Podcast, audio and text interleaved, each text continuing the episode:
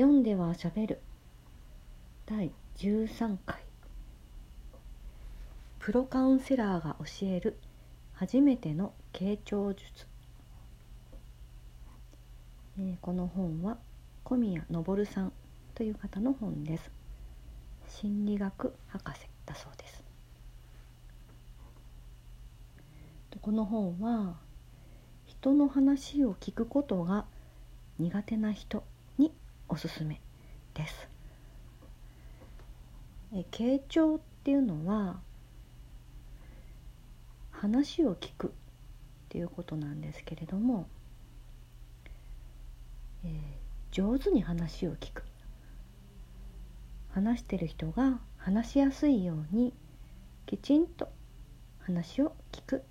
ていうことです。えっ、と話を聞くのが下手？下手ってどうどういうことでしょうか？話しにくいっていうことですよね話してる人が、えーいくつか例として挙げますね。まず否定する。そんなこと言ったってみたいなね。でもあの人が話してることに対してつい否定しちゃう。次に話を奪う。ねあの話してる人に対してね。その話の内容に対して「あ知ってる知ってるそれってあれでしょ」みたいなね。で次に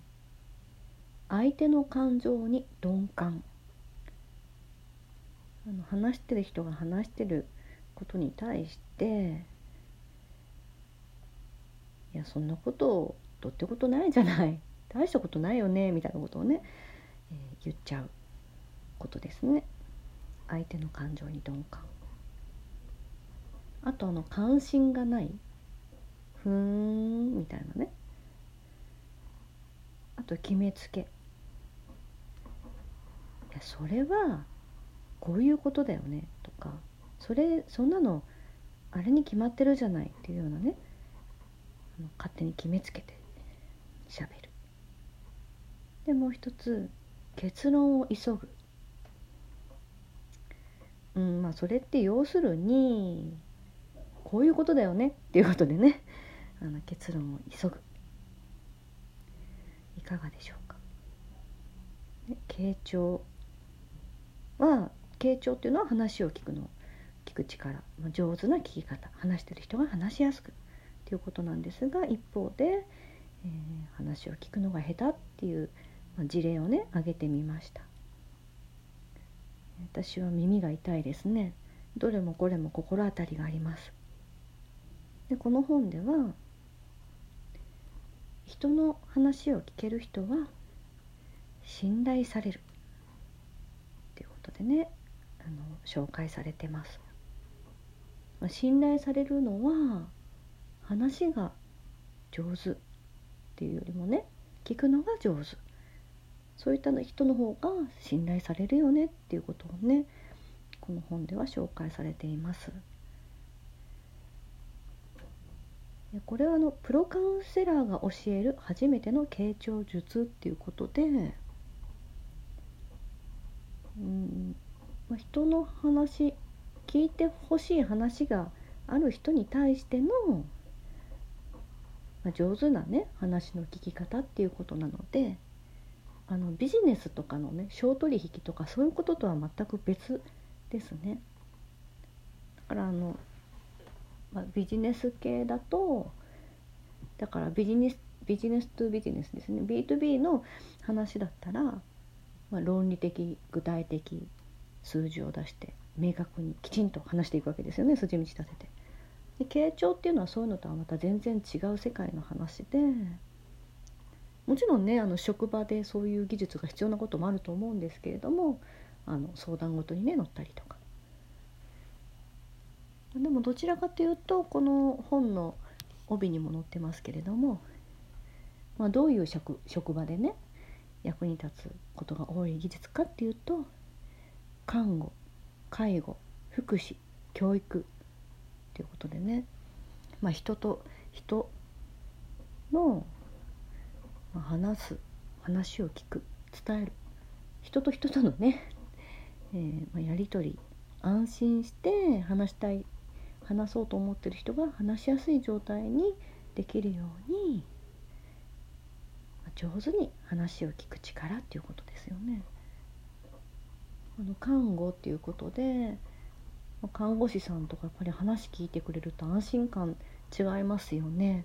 すごくイメージしやすいです、まあ、学校の先生とかもそうですよね。あの話したことに関して上手に聞いてくれるときっとね子供も安心ですよね。でまあ職場コーチングコンサルテーションっていうこともかれていますけれども、まあ、最身近なことでね家庭内家族親子だったり夫婦だったりまたあのパートナーお付き合いしてる相手とかですよねきっと。さっきありましたあの結論を急ぐとかね要するにこういうことだよねみたいな。男性多いんじゃないでしょうか。女子はねダラダラダラダラとどうでもいいこと話すのが楽しいんですよね。あの結論だけ言うとねこんなことが今日あってこうだったんだって済むことを あのその事象に出会うまでの朝家を出てこんなこんなことがあってあんなことがあってそしてこういうことがあってでそんなことがあったんだけれどもで結論に行くまでにまたさらにね私はこう思うんだけどでも誰々ちゃんはこうだって言ってどうのこうのどうのこうのっていう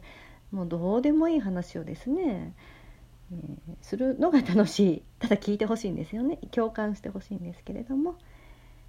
まあね、あのー、そういう話を聞くのが苦手な、まあ、女子もですけどね。でも主にやっぱ男性の方、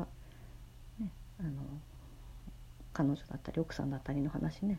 どうでもいいからなんかスマホいじりながら聞いたりしますよね。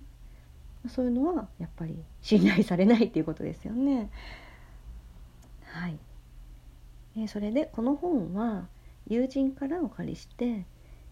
ー、読んでたんですけれどもあの私の私の個人的に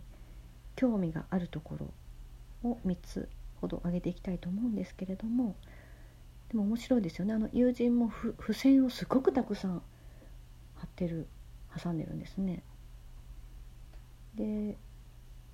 私がとても興味を持ったところ3つは付箋がなかったです。だから読む人によってねどこが興味深いとかどこが役に立ちそうとか違うっていうことですよね。もちろんあの全部本当にこの本どの項目もすごくためになるしなるほどって勉強になるんですけれども私が興味深いというかわあそうなんだって思ったことを挙げます。えー、1つ目。あの聞き上手の要件ですね。1つ目。私が気になった1つ目。あれこれ検索しない。検索じゃない詮索。あれこれ詮索しないですね。詮索。理解しようとすると詮索したくなる。あの詮索っていうつもりはないんですけれども人の話を一生懸命ちゃんと聞こうと思ったら「えそれってどういうこと?」とかね「えこうこうこうだからこうなったっていうこと?」みたいな感じで「えどうしてそう思ったの?」っていうようなね。ついついあの間違えてああの受け取らないようにどういう意図で話してるのかっていうのを詮索したくなりますね。詮索っていうつもりないんですけれどもね。理解しようと思って一生懸命ついつい質問してしまう。そういうことはあの話してる人には必要ない。ただ聞いてあげればいいってことなんですねこれはちょっと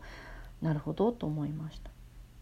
あのもちろん先ほども言いましたけれども仕事だったりねあの本当に具体的に理解しなきゃいけない場合はこうじゃないんですけれどもあのちょっと聞いてほしいことがあるんだっていうね悩みだったり普通の普段のお話はそのね理解しようとするためにいちいちあれこれ質問しなくていいっていうことですね。これが一つ目。もう一つ私が気になったところ。えー聞き手の聞き手ってまあ話を聞く方ですね例えば私が誰かの話を聞いて聞く時なんですけれども聞き手の心の傷が傾聴を妨げるっていうことです。話してる人の話を聞いていてなんかこっちがモヤモヤすることありますよね。それって何かその話に自分の過去なんかちょっと大きな出来事っていうか嫌な思いをしたことと重なることがあった場合ですね。その人の話を聞いているとちょっとイライラしたり嫌な気持ちがしたり心が痛んだりもしくはあの激しく同情したりですね自分の心が揺れるかその聞いてる側に同じような同じようなっていうか、まあ、逆の立場だったりねそういう心の傷がある場合は傾聴を妨げるっていうことです。なるほどと思いますよね。あのよくあの、まあ、こんな深刻な話ではないんですけれども男性と話していて男性っていうかまあまあパパ友ですよね。あのママ友と喋るんだったら何も思わないんだけどパパ友と喋るとパパの愚痴って奥さんの悪口だったりするわけですよね。あの奥さんの悪口言われるとこっちはあのやっぱり奥さん的っていうかね奥さんの立場に同意することが多いんででイライラすることがある。で3つ目なんですが自分を救うための救世主願望だから私がねいないとダメだなこの人なんて思って聞いてあげるとそれはもうねあの良くない、えー、自分を満たすためにやってるだけだよっていうことでね。すいません時間が切れだあのありがとうございました。おしまい。